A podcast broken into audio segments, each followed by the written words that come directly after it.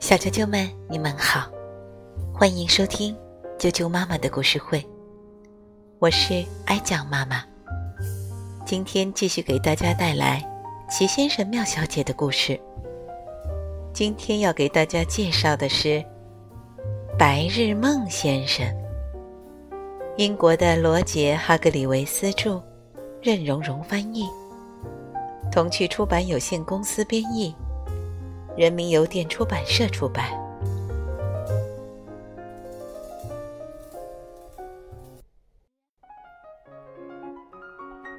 白日梦先生，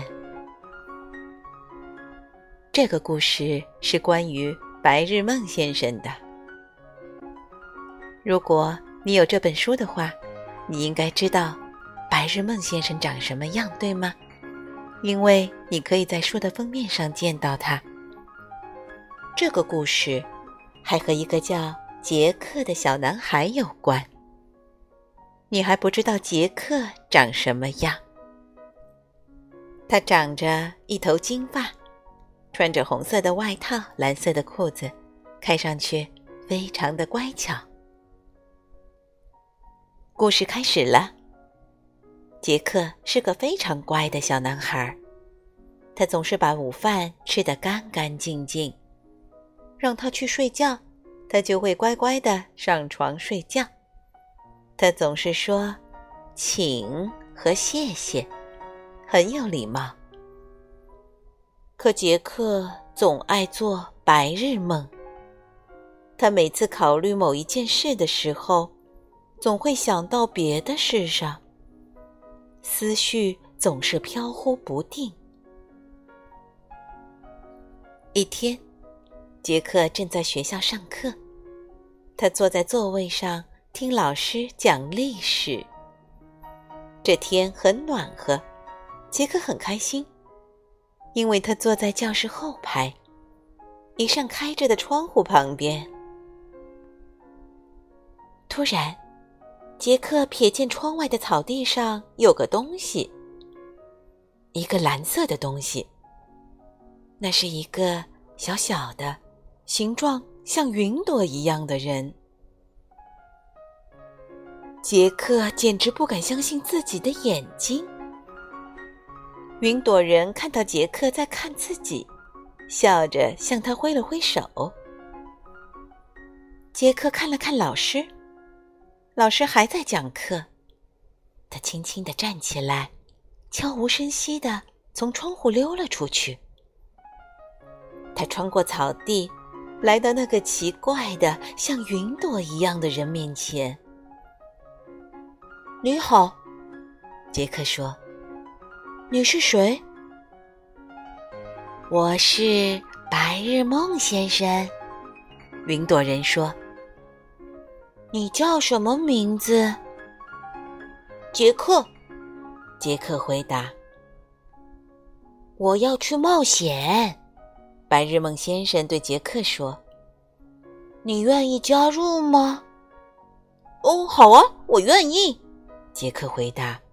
“那太好了。”白日梦先生说着，把两个手指伸进了嘴里，吹出了杰克有生以来听到的最响亮的口哨声。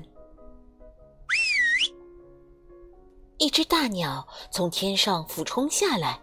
落在了杰克和白日梦先生身边。来吧，白日梦先生一边招呼着杰克，一边爬到了鸟背上。杰克也爬了上去。这是一只非常大的鸟，他们两个坐上去绰绰有余。抓紧啦，白日梦先生说。杰克抓得紧紧的。那只大鸟拍打着它巨大的翅膀，嗖的一下，将它们带到了高空。它们在乡村上空飞呀飞呀，飞得越来越快。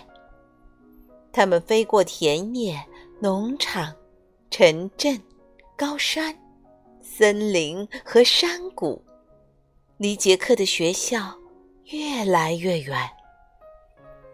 真是太刺激了。白日梦先生看向杰克，想不想去非洲？他喊道。他们飞得太快了，杰克只是点了点头，然后抓得更紧了。他们飞呀飞呀，飞过了大海。突然，仿佛只是一瞬间，非洲已经在他们下面了。大鸟落在了丛林的一块空地上，杰克和白日梦先生从鸟背上爬下来。那里好热啊！来吧，白日梦先生对杰克说：“我们开始探险吧。”于是他们穿过丛林出发了。突然，在空地的中间，一头大象出现在他们面前。“你好，白日梦先生。”大象摇着鼻子，大声叫道：“想搭车吗？”太好啦！白日梦先生回答道。大象伸出长鼻子，把白日梦先生放到了自己的背上，然后又把杰克也放到了背上。大象好高啊！大象驮着他们穿过丛林，来到了一条河边。他把他们放到了地上，说了声再见，然后又回到丛林里去了。我们要怎么过河呢？杰克问白日梦先生。也许我可以帮忙。一个献媚的声音从河里传来，气喘吁吁的。原来是一条鳄鱼。把我的背当做一座桥吧，鳄鱼建议说。鳄鱼真的很帮忙。鳄鱼载着他们游到河中央。突然，他咧了一下嘴，露出满嘴恶心的牙齿。他不是在微笑，只见他拍打自己的大尾巴。把杰克和白日梦先生抛向空中，然后张开可怕的大嘴，在那儿等着。哦，真是太可怕了！哦，天哪！杰克低头看到鳄鱼满嘴巨大的牙齿，吓得倒吸一口气。天哪！救命啊！在杰克身旁。两脚朝天的白日梦先生把两个手指伸进嘴里，吹出了嘹亮的口哨声。